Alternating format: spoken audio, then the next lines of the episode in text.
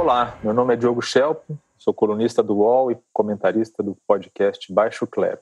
Depois da demissão do ministro da Educação, Carlos Alberto Decotelli da Silva, noticiou-se que os próximos na fila poderiam ser os ministros do Meio Ambiente, o Ricardo Salles, e das Relações Exteriores, Ernesto Araújo.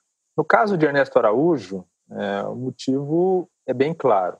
O Brasil tem tido, desde o início do governo Bolsonaro, uma atitude isolacionista frente ao mundo, né? uma postura de é, contra as instituições multilaterais, contra posições do Brasil que davam credibilidade à diplomacia brasileira. Historicamente, a diplomacia brasileira sempre teve uma postura muito consistente, apesar das mudanças de governo, a diplomacia brasileira tinha uma tradição que era reconhecida internacionalmente.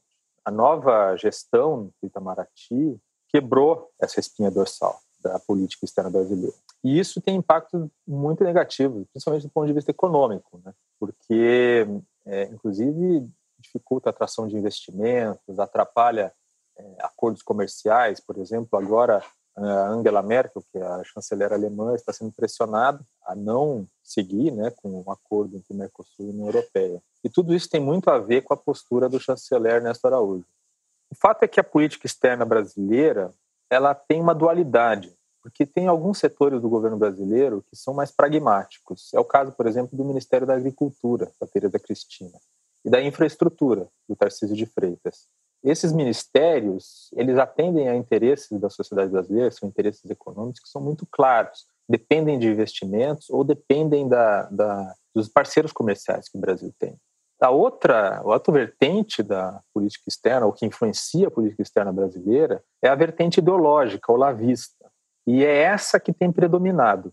O Charles Herman, que é um dos principais teóricos americanos em relações internacionais da atualidade, é, que trabalhou com Kissinger né, no governo americano, é, ele escreveu que são, existem quatro fatores que são capazes de levar a mudanças profundas na política externa. O primeiro é uma alteração na liderança do país, ou seja, seja uma troca de governo, seja pela mudança de postura do governante. Né?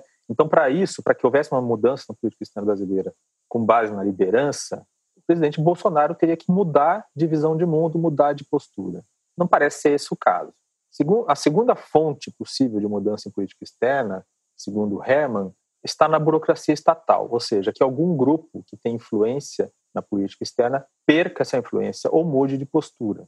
Esse grupo, atualmente, é representado pelo deputado federal Eduardo Bolsonaro, que é filho do presidente, pelo assessor especial da presidência, Felipe Martins, e pelo próprio chanceler Ernesto Araújo não há indícios de que esse grupo vai perder influência. A terceira fonte de mudança, segundo Herman, é a reestruturação doméstica, ou seja, que haja uma modificação no segmento da sociedade no qual o governo se sustenta politicamente.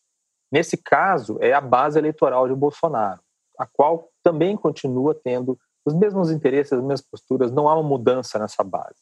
Então, nesse caso, também não, não seria algo que poderia é, pressionar por uma mudança na política externa quarto fator, segundo Herman, é um choque externo. E esse choque externo existe. Claro que eu estou falando aqui da pandemia do novo coronavírus. É algo que, de fato, pode forçar o governo brasileiro a adotar uma postura diferente em política externa. É, e se existe essa percepção, como se tem noticiado, de que o chanceler Ernesto Araújo não está contribuindo para uma postura, para uma, uma para algo que seja positivo para o Brasil em termos de política externa, é, é bem plausível que esse choque externo, essa pandemia, esteja ajudando a pressionar é, é, o chanceler Ernesto Araújo. A questão é que, como eu já disse, o Ernesto Araújo não é o único influenciador dessa política externa brasileira nos moldes atuais.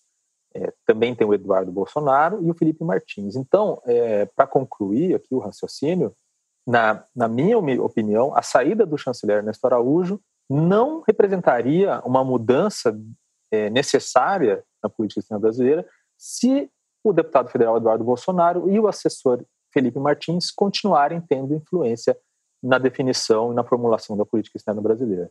Então é isso aí. E lembrando que o podcast Baixo Clero agora é gravado às quintas-feiras, às 5 da tarde, com transmissão ao vivo pela home do UOL e pelo canal do UOL no YouTube. Até mais!